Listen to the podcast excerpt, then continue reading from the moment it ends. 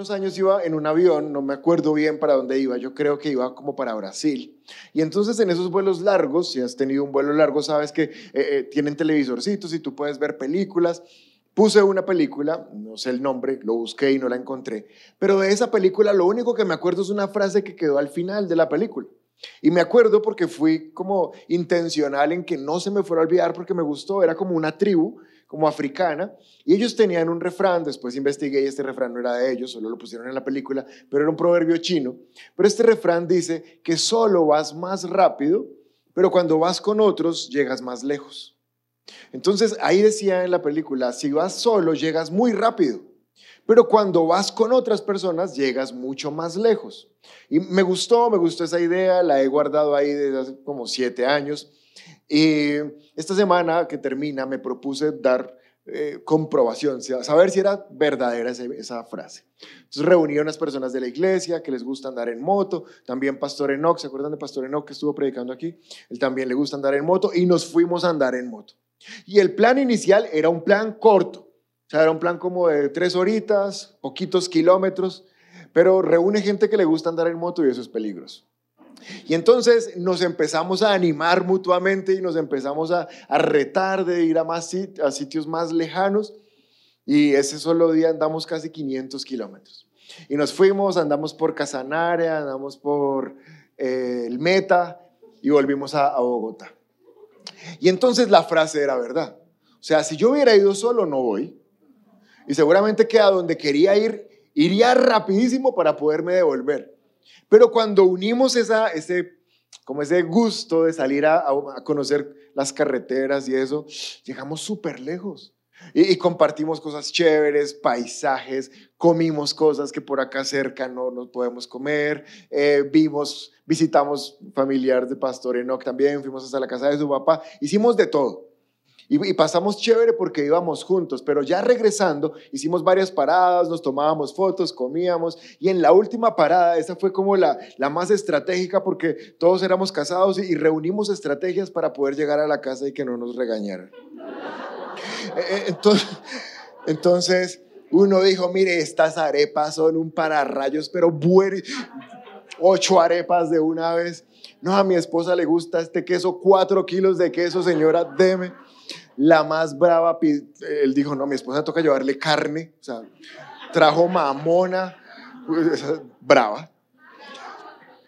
Pastora con una menta.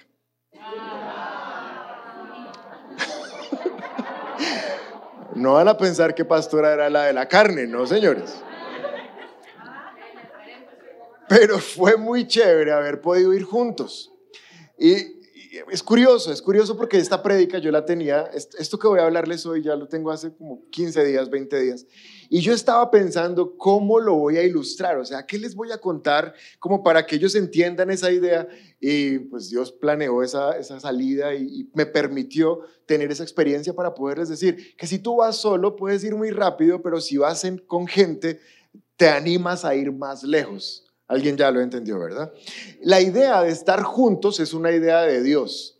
Dios no fue alguien que planea que tú estés solo. De hecho, hay, alguien, personas han preguntado, bueno, ¿y si Dios sabía que Adán y Eva lo iban a traicionar, ¿para qué los creó? O sea, Dios lo sabe todo desde antes. Dios sabía que Adán y Eva lo iban a, le iban a fallar, iban a pecar. Entonces, ¿para qué los creó? Y yo he escuchado a varios pastores y gente estudiosa de la palabra y dan una respuesta, una de muchas, pero una que a mí me gusta es porque Dios quería tener comunión con el hombre. Dios quería tener familia, Dios quería tener hijos. Él no quería estar simplemente él con, con Jesús y el Espíritu Santo. Dios soñaba tener comunión con nosotros. Y si tú le preguntas a, un papá, eh, no está como, ay, yo hubiera sabido que este chino era así, no lo hubiera tenido. No. Pues uno sabe que los hijos de repente van a hacer cosas que no nos gusta, pero si eres papá, sabes que mayores son las cosas bonitas de un hijo que los momentos desagradables. Y más si, si estás en la fe y si los tienes en la fe, son momentos que van a pasar, pero siempre las cosas mejores superarán las que no son tan chéveres. Y entonces Dios quería tener comunión con nosotros, con los hombres, con los seres humanos.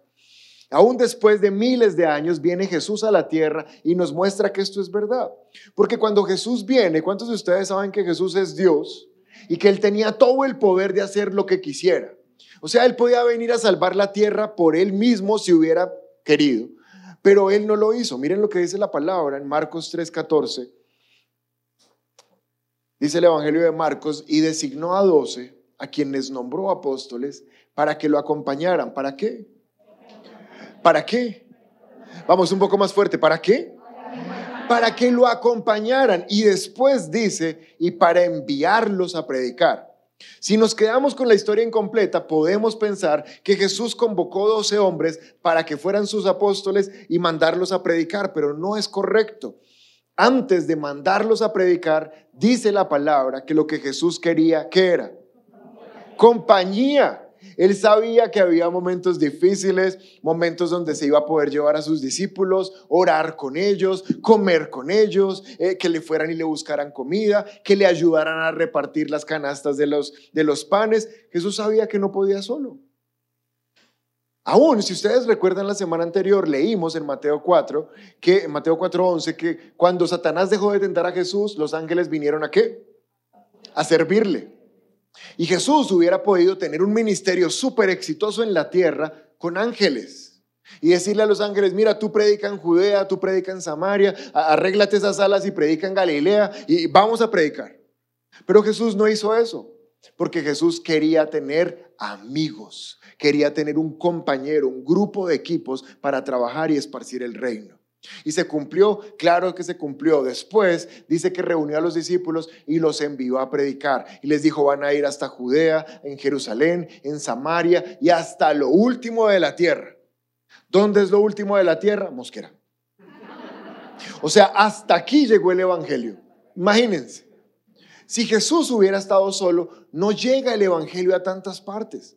Pero él sabía que nosotros fuimos diseñados para trabajar en equipo. Por eso la palabra que Dios tiene para nosotros hoy se llama solo, título de la palabra.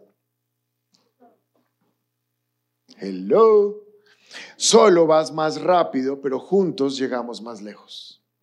Solo llegas más rápido, pero juntos llegamos más lejos. Si ustedes recuerdan, hace ocho días empecé una serie, un estudio que se llama Haz esto y tendrás el mejor año de tu vida. ¿Y cuál fue el primer hábito que les enseñé la semana anterior? La oración. La oración es lo mismo que tener comunión con Dios. Y, dijimos que vamos a tener eh, mejor oración en el lugar personal, nosotros, pero que nos vamos a reunir a orar porque la oración en conjunto tiene poder. ¿Cuántos dicen amén? Nos vemos el martes. El martes empezamos a orar en conjunto. Pero el segundo hábito que Dios quiere que tú formes este año se llama comunión con otras personas. Cuando le preguntaron a Jesús, Señor, ¿cuál es el mandamiento más importante? Jesús, ¿qué dijo? Amarás a Dios sobre todas las cosas pero antes de terminar dijo, él mismo dijo, hay otro igualmente importante. No es el segundo. Parece como si el primer mandamiento lo compartieran dos instrucciones, amar a Dios, pero Jesús dijo, y amarás a tu prójimo como a ti mismo. De tal manera que es imposible decir que amas a Dios si no amas a otras personas. No funciona de esa manera. Si amas a Dios, amas la gente que Dios ama. Y si amas a Dios, sirves a la gente que Dios quiere que tú le sirvas. Entonces el segundo hábito que en el 2022 vamos a tener es mejorar nuestra comunión con otros creyentes.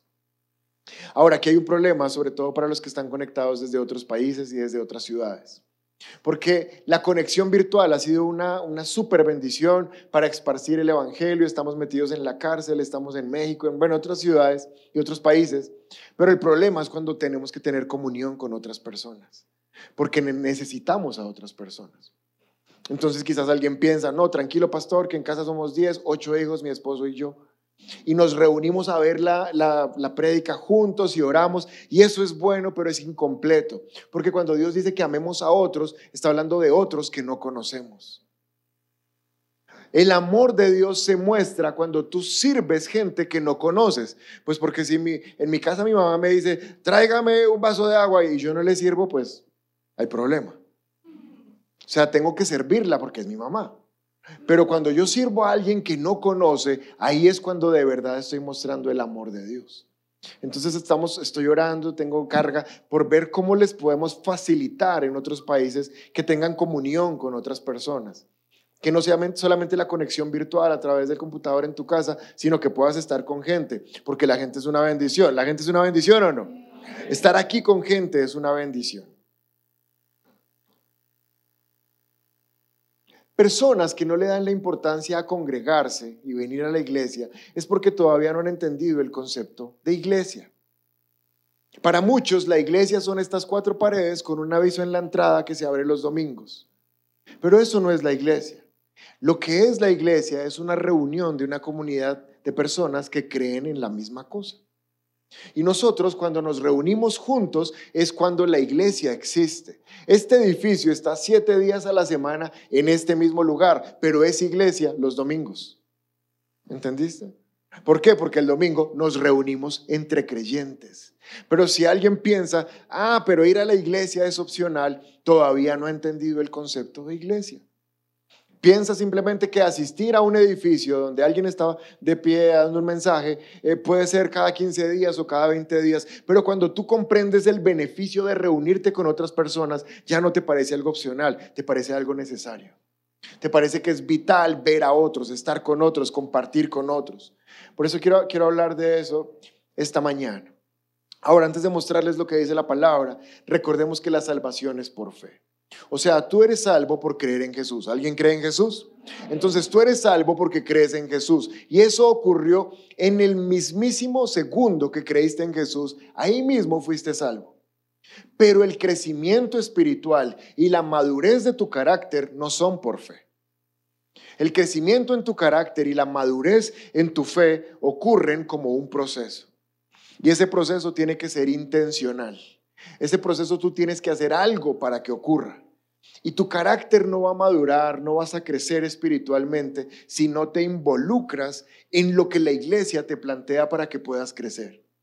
Cada proceso que se ha diseñado simplemente tiene una función, un objetivo, que tú crezcas, que tú madures, que cada día te parezcas más a Cristo, que el que te vea a ti diga, wow, es igualito a Cristo. Por fe vas al cielo y por obras maduras y creces espiritualmente. Y aquí es donde aparece Salmos capítulo 92, verso 12. Salmos 92, 12 dice, los justos florecerán como las palmeras, crecerán como los cedros del Líbano y serán plantados en la casa del Señor, alguien diga la casa del Señor, y florecerán en los atrios de nuestro Dios. Este versículo se escribe siglos antes de Jesús. No sé si sabes, pero la iglesia no existe en el Antiguo Testamento. De hecho, la iglesia no existe en los evangelios. La iglesia existe a partir del libro de los Hechos. Cuando Jesús está en la tierra no hay iglesia y él no habla de iglesia. Solamente hay unos pasajes pocos donde Jesús dice algo como las, las puertas del infierno no prevalecerán contra la iglesia del Señor, pero en ese momento no hay iglesia. La iglesia existe desde que Jesús resucita, envía al Espíritu Santo, bautiza a los, los, primeros creyentes y ahí empieza la iglesia. Entonces es muy curioso que un versículo de siglos, siete, ocho, nueve siglos antes de Cristo, tenga tanta claridad y tanta luz al respecto de lo que es la iglesia. Y aquí dice que los justos, ¿cuántos justos hay aquí? Un justo es aquel que ha puesto su fe en Jesús. ¿Cuántos justos hay aquí? Los justos florecerán como las palmeras y los justos crecerán como los cedros del Líbano. Hay dos, dos verbos en este versículo. El primero es florecer y el segundo es crecer. No sé si sabes, y creo que estoy en lo correcto, porque no me han corregido hasta ahora. La flor es el fruto de algunas plantas que no dan frutas como las mandarinas. Entonces, ver la flor es saber que ya dio fruto. Estamos hasta ahí de acuerdo. Entonces, cuando dice que los justos florecerán, significa que los justos, todos nosotros que estamos aquí, se espera de nosotros que demos fruto. Ahora, cuando tú ves una matica que sacó flor, dices, oh, floreció. Y entonces significa que ya dio el resultado que se esperaba de esa mata. ¿Por qué? Porque los frutos se ven. Y si tú eres cristiano, se te tienen que ver los frutos. Tienes que florecer a tal punto que podamos decir, wow, ya creció, ya maduró, se le ve fruto. Primer verbo, florecer. Pero el segundo verbo es crecer. Estamos llamados no solamente a florecer, a dar fruto, sino a mantenernos en continuo crecimiento. Y el salmista escoge dos árboles para podernos mostrar el crecimiento que se espera de los justos. El primer árbol, árbol es cuál? La palmera. ¿Han visto alguna vez una palmera en medio de un huracán? Está la palmera ahí, el huracán la está golpeando y esa pobre es toda espelucada. Pero pasa el huracán y ¿dónde queda la palmera? Ahí mismo tiene una característica y es su flexibilidad ante los ataques del viento. No es la misma característica que tiene el cedro. El cedro no se dobla de esa manera. De tal manera que el salmista me está diciendo que un creyente, un justo, debe crecer de tal manera que la vida lo mueve de un lado para el otro y no arranca su fe del lugar donde está plantado. Eso es crecer como una palmera.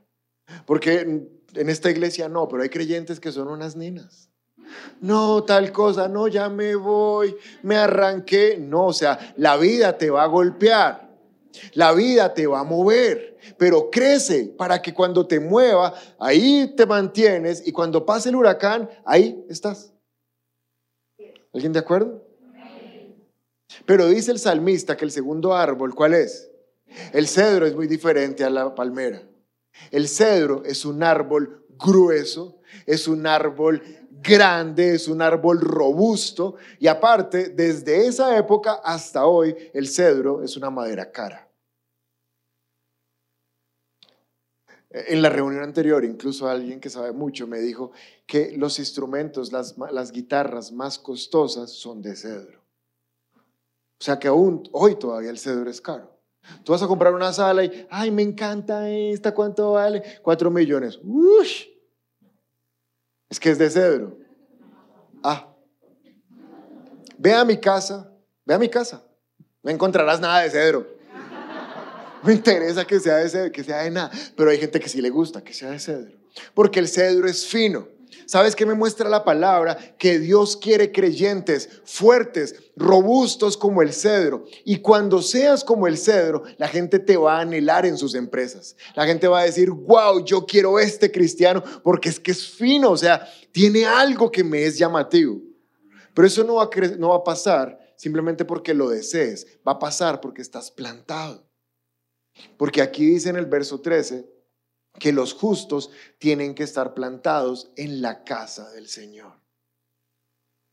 Y entonces es aquí donde aparece el hábito que te quiero decir. Tienes que buscar una iglesia.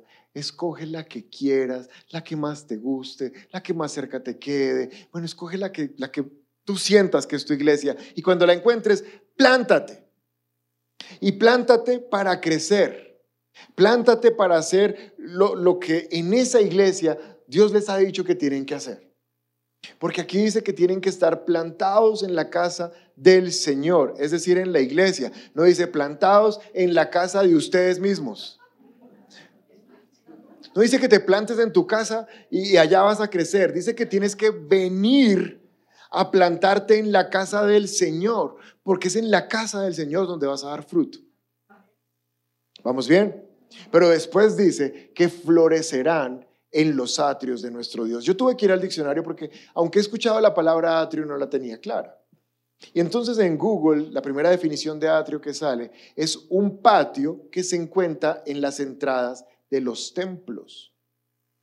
Específicamente de los templos. Si has tenido la oportunidad de ir, no sé, a pueblos como Villa de Leiva, tú vas a encontrar templos muy antiguos, iglesias muy antiguas y enfrente un patio. ¿Alguien ha ido a Villa de Leiva? Villa de Leiva está acá en Colombia. Sí. Bueno, si no has ido, buscas en Google Maps templos de Villarreal, ahí, ahí encuentras. Y si tienes moto, me dices, vamos. Vamos, vamos, de una. Juntos vamos más lejos. Villa de Ley más lejos. Y entonces tienen unos patios y esos patios estaban ahí en la antigüedad para plantar enfrente de los templos, para que hubiera fruto. Y entonces lo que me está diciendo Salmos es que tú vas a dar fruto, tú vas a florecer y a crecer plantado en el patio de la, casa de Dios, que es la iglesia. Tienes que plantarte, tienes que estar ahí eh, sembrado. Y estaba pensando en esto y recordé que, mm, no sé la casa de ustedes, pero por ejemplo en mi casa, enfrente, tengo un espacio gigantesco, como de un metro, para plantar maticas. Entonces uno puede ahí plantar maticas, pero en mi conjunto, por ejemplo, si ya es muy grande, pasa el jardinero y te la arranca, porque no puedes, no puedes alterar la simetría de, la, de las casas. Pero aún a Juan, mi hijo, le gusta poner semillas y ver cómo, cómo salen. Mi papá está ahorita en la otra reunión, es experto. Él también tiene un espacio grande, como de metro y medio, un poquito más grande que el mío, enfrente de su casa y ahí él planta, plantó lechugas la otra vez. Y yo, ¿qué? Y no nos dijo, solamente nos invitaron a almorzar un día, una ensalada, y quizás lechuga era pero fresquita, deliciosa y preguntamos dónde compraron esas lechugas y mi papá súper orgulloso, aquí en la puerta de la casa las tengo. Las sacó delante de nosotros, lechugas espectaculares. Pero mi papá también ha tenido fincas muy grandes, la que tiene ahora es pequeñita, pero yo sé que para él es diferente plantar en un metro de, tierra que plantar en una finca. Porque la pasión de él es, mire ese árbol, si ves, subámonos y bajemos dos canastas de mandarinas. Y en ese árbol subámonos y bajamos tres racimos de plátano. Y eso es lo que le da vida. ¿Me entiendes? Ahora, ¿cuál es la diferencia de esto? Porque estamos hablando de estar plantados. Que a veces yo planto en, la, en, la, en el antejardín de mi casa para mí. Y si acaso, pues para otro. Pero cuando mi papá traía lo que venía de la finca, le tocaba llenar un camión. Y entonces a los vecinos, a los amigos, quieren mandarinas, mire, recíbame mandarinas, por favor. Una cosa de mandarinas porque se empiezan a dañar y qué dolor verlas que se dañen. Y no sé, quizás personas viven en el conjunto donde vive mi papá, pero lo conocen por eso, porque él decía, ¿quiere llevar plátanos? Lleve, lleve, por favor, plátanos. Porque sobraban. ¿Qué quiero decirte? Tú puedes ser, mírame, tú puedes ser un cristiano hidropónico donde plantas solamente para comer tú. Pero no es lo que Dios quiere. Dios quiere que tu vida plante para que muchas personas coman. Y cuando tú entiendes cómo funciona la iglesia, te conectas con la iglesia y te plantas y creces en la iglesia, es porque tú ya estás saliendo del cristianismo hidropónico. El cristiano hidropónico dice, mire, desde que en mi casa haya comida, yo estoy bien. El cristiano que entiende cómo funciona la iglesia dice, desde que en la casa de otras personas haya comida, yo estoy bien porque somos un cuerpo. Estamos congregándonos y por eso somos un cuerpo, estamos todos juntos. Amén. Romanos capítulo 12, verso 4.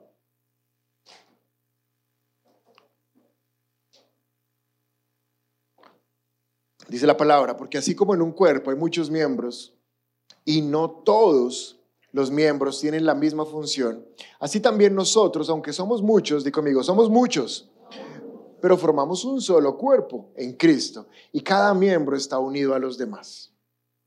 Te expliqué hace un momento que la gente en el Antiguo Testamento y aún en la época de Jesús no sabía qué era la iglesia. La persona en la Biblia que recibe la revelación de qué es la iglesia se llama Pablo. Por eso en las cartas de Pablo tú vas a ver que él enseña cómo debe ser la iglesia. Y Pablo está predicando y Pablo es un excelente maestro y él les dice, no, vengan a la iglesia. Y la gente, ¿qué es la iglesia? No entienden. ¿Por qué? Porque no existe la iglesia. Y Pablo, como es un buen maestro y es discípulo de Jesús y Jesús es excelente maestro y utilizaba parábolas para enseñar, entonces toma la analogía de un cuerpo, porque resulta que todos los que estaban ahí escuchando, todos tenían cuerpo. Entonces dice, lo que la gente más conoce es el cuerpo. Vamos a hacer una comparación de la iglesia con el cuerpo. Entonces, así como en un cuerpo, como en el cuerpo de ustedes, hay muchos miembros y no todos los miembros tienen la misma función, así también nosotros, aunque somos muchos, formamos un solo cuerpo en Cristo y cada miembro está unido a los demás. Entonces ahora la gente ya tenía la, la comprensión. Ah, la iglesia funciona como un cuerpo. Y el cuerpo no tiene todos los órganos iguales.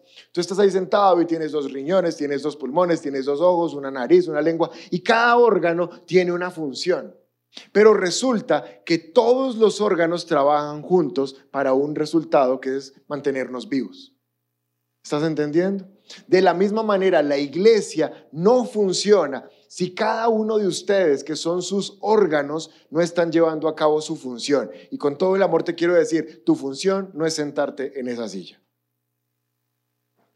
Tú estás aquí porque Dios te envió aquí con un propósito.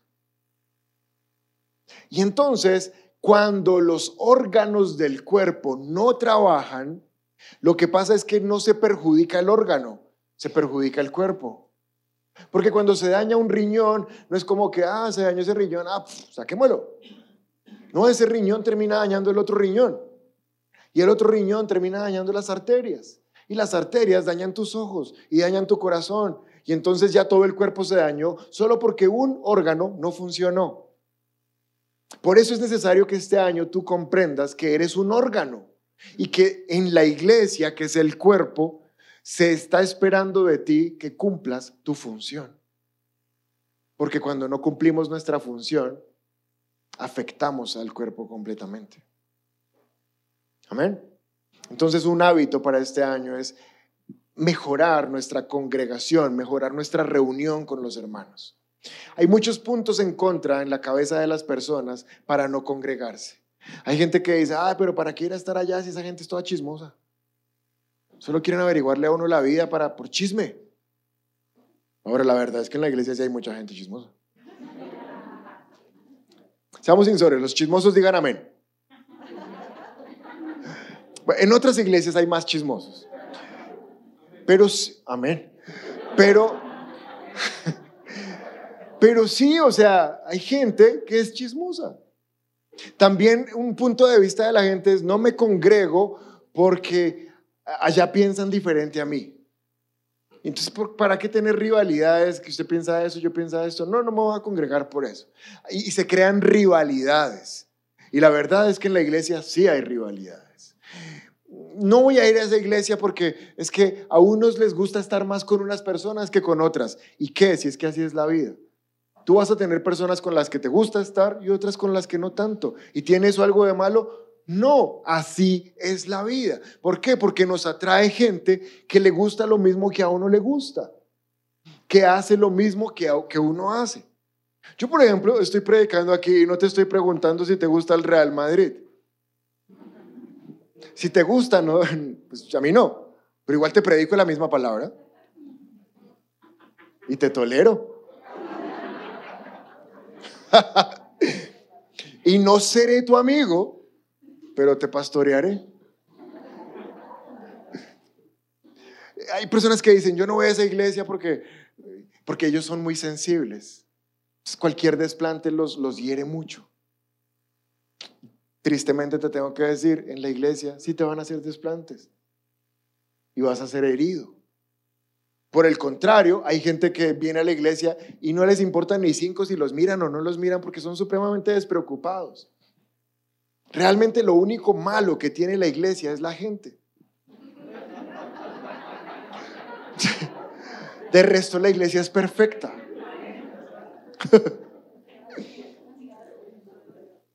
Pero a pesar de que eh, seamos heridos, de que seamos despreocupados, de que yo no esté en el grupo que quiero estar, la iglesia sigue cumpliendo una función tremenda porque es el plan de Dios para nosotros hoy, para que podamos crecer. Romanos capítulo 12, versos... Ah, bueno, déjame decirte esto antes de pasar a este versículo. De Romanos 12, del versículo 5 en adelante, Pablo empieza a darles toda la lista de las posibles cosas que la gente puede hacer en la iglesia. Dice que algunos pueden servir, algunos pueden administrar, que otros pueden enseñar. Mejor dicho, Pablo lo que está diciendo es que absolutamente todos algo podemos aportarle a la iglesia. Todos. Y seguramente eh, Pablo está predicando esto y está viendo la cara de gente que dice, yo no. Yo, yo no fui diseñado para vivir en iglesia. Yo no fui diseñado para estar con gente. Yo no fui diseñado para servirle a otros que no conozco. Pablo está viendo esa cara. Porque en el verso 9 él me muestra que estaba viendo a alguien que tenía ese pensamiento. Verso 9. Ahora Pablo dice, no finjan amar a los demás, ámenlos de verdad, aborrezcan lo malo, aférrense a lo bueno. ¿Por qué Pablo pone el verso 9? Porque hay personas que dicen que aman a Dios, pero tú no puedes amar a Dios si no amas a las otras personas. ¿Se acuerdan que el mandamiento iba junto? Ama a Dios y ama a quién?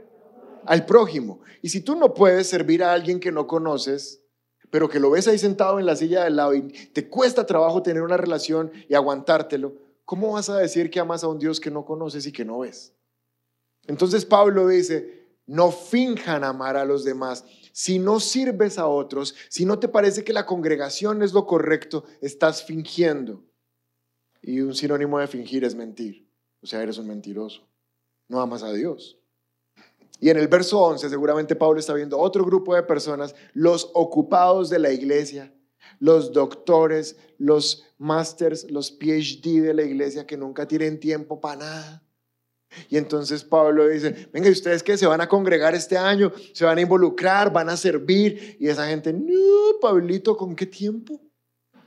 Entonces Pablo pone el versículo 11 para ese tipo de personas. No sean perezosos, más bien trabajen con esmero y sirvan al Señor con entusiasmo.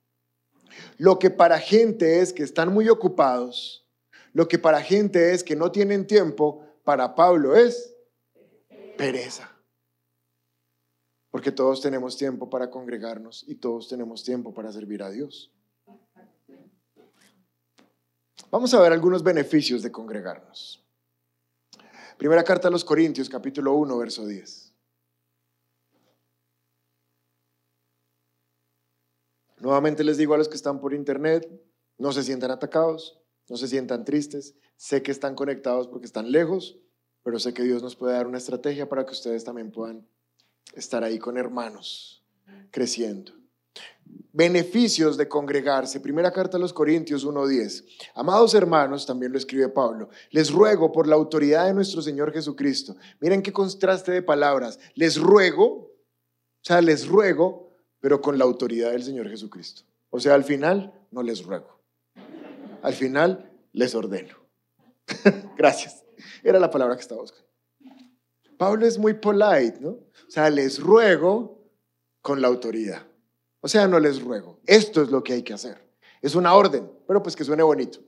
Les ruego con la autoridad de nuestro Señor Jesucristo que vivan en armonía los unos con los otros.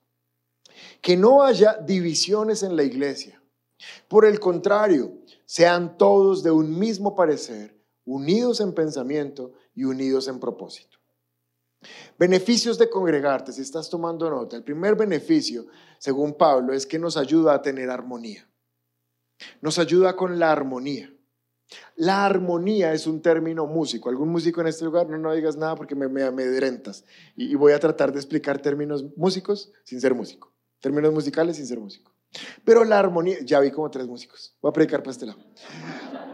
La armonía es un término musical. Y entonces un músico puede pensar que él es bueno porque cuando interpreta el instrumento en su casa le suena perfecto. O sea, hace unos solos increíbles, se mueve por las escalas de, mejor dicho, es un virtuoso. Pero eso no hace de él un buen músico hasta que se pone en contacto con otros músicos. Porque escuchar un músico es chévere, pero escuchar una banda es más chévere.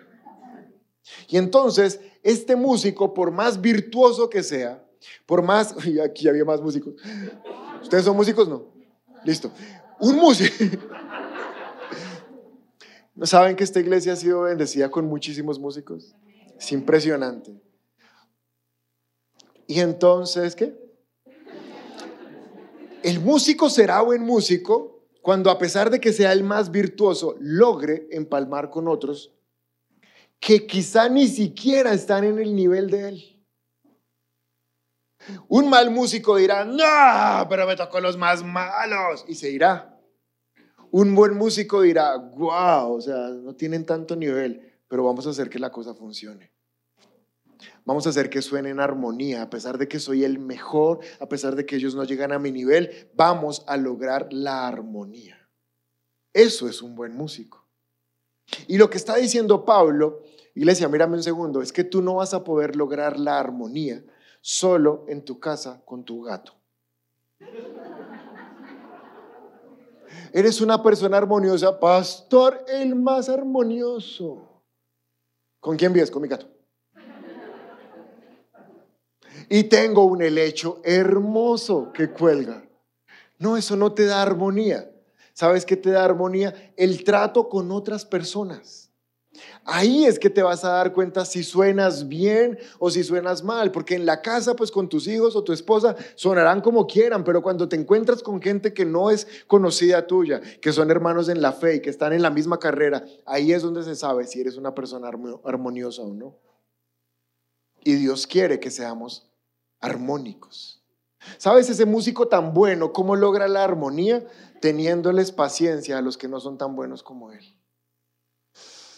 Vamos a esperarlos, siendo tolerantes con sus fallas, siendo misericordioso porque no tienen toda la habilidad que Él tiene, aún mostrándoles amor en medio de sus errores. Ese llega a ser un muy buen músico, experto en armonía. Y Dios quiere que seamos creyentes armónicos, es decir, pacientes, tolerantes, misericordiosos, armoniosos.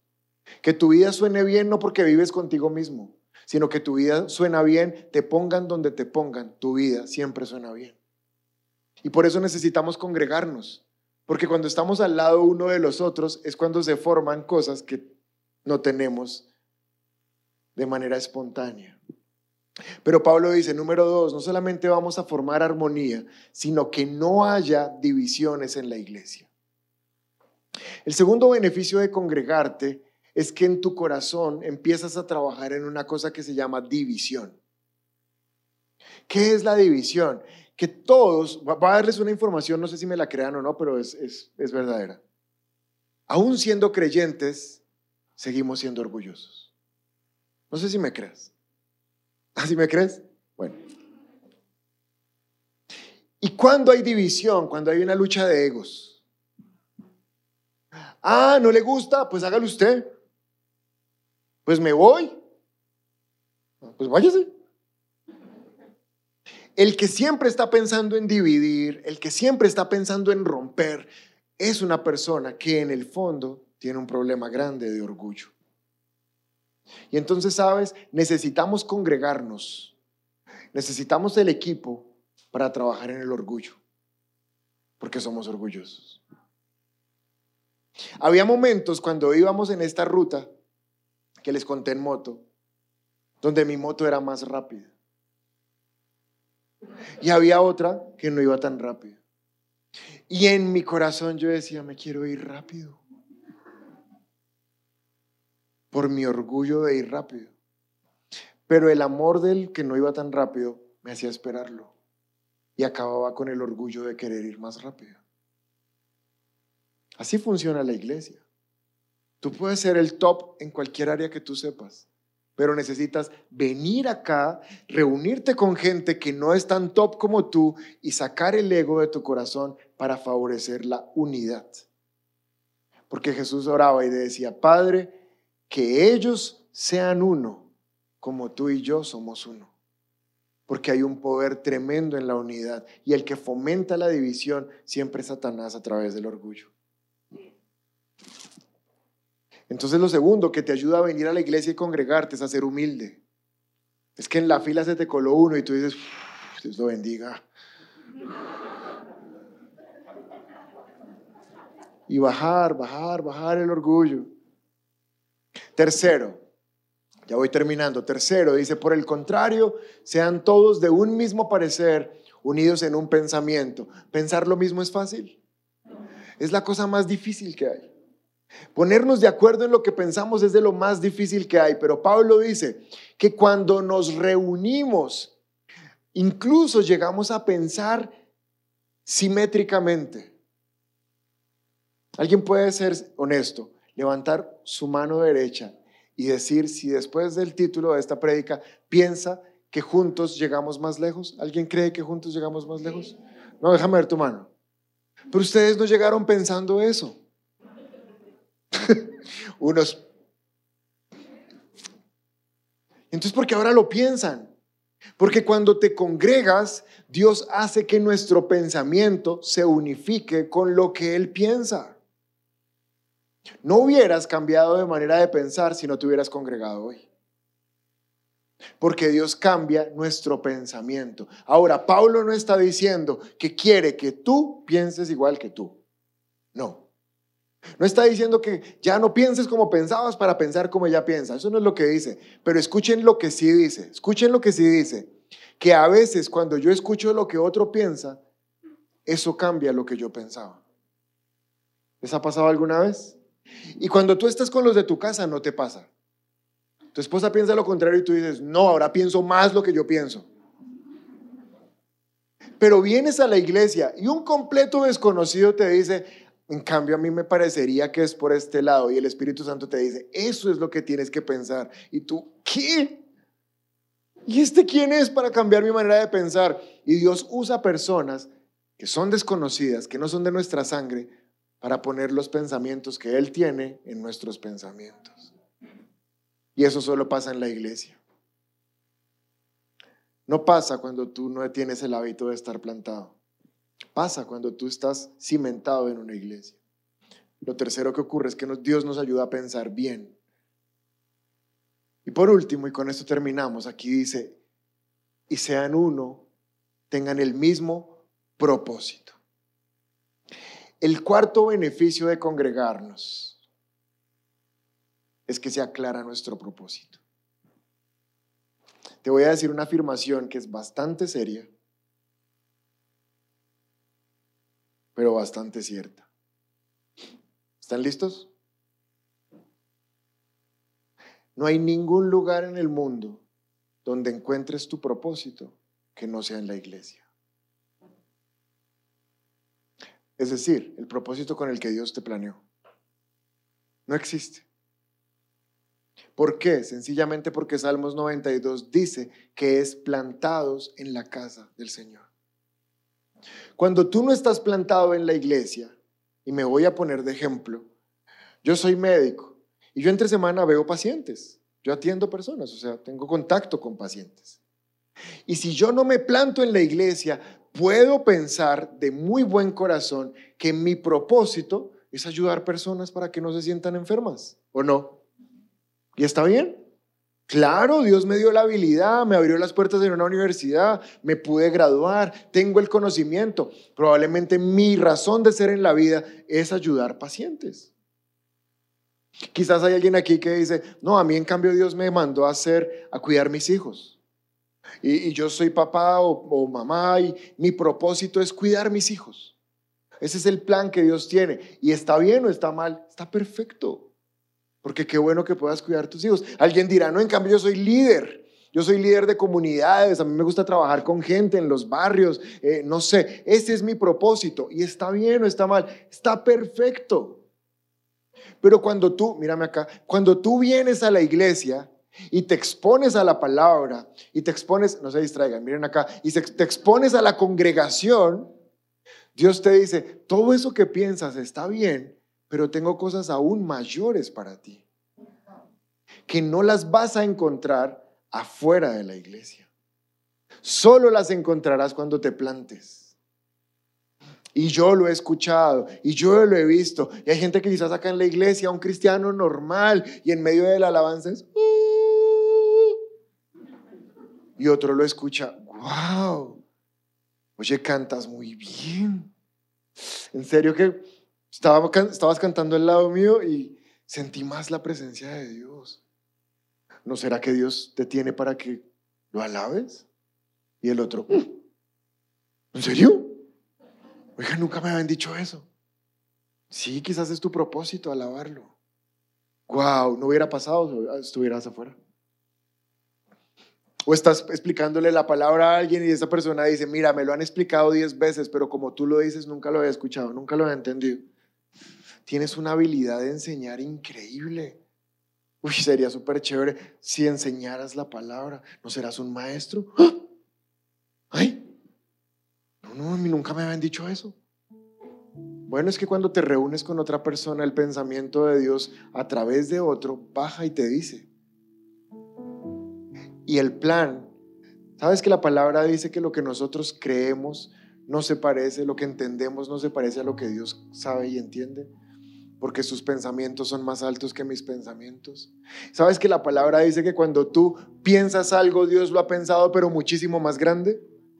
Entonces yo sí creo que entre semana puedo ayudar personas a través de la medicina, pero también creo, después de congregarme en la iglesia, que tengo un propósito aún mayor. Y cuando llegue al cielo, terminé con esto, ya terminé, escúchame, cuando llegue al cielo, Dios no me va a decir, ¿y a cuánta gente le quitaste el dolor?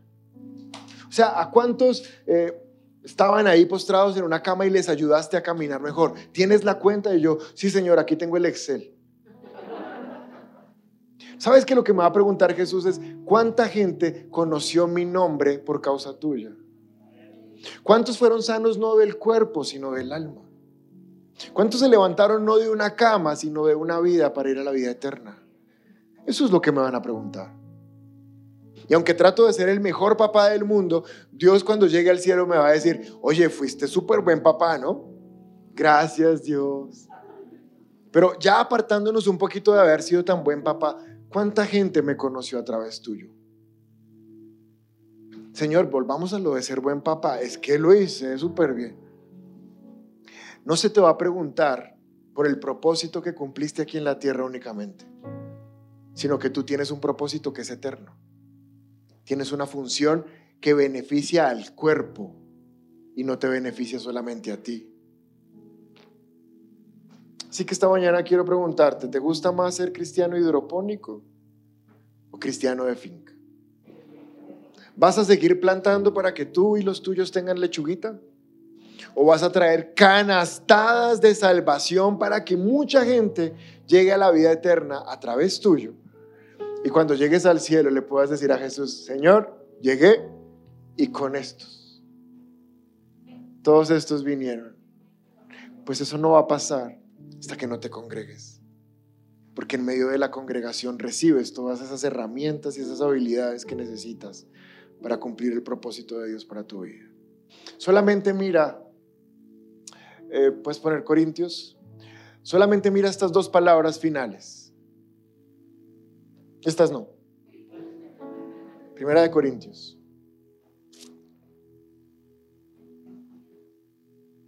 Eso. Solamente mira estas dos palabras, pensamiento y propósito. Cuando tú te congregas, cuando tú estás ahí en la iglesia, Dios afecta tus pensamientos. Dios cambia tu manera de pensar, de ver la vida. Y solo cuando te congregas se aclara realmente cuál es el propósito que tiene contigo.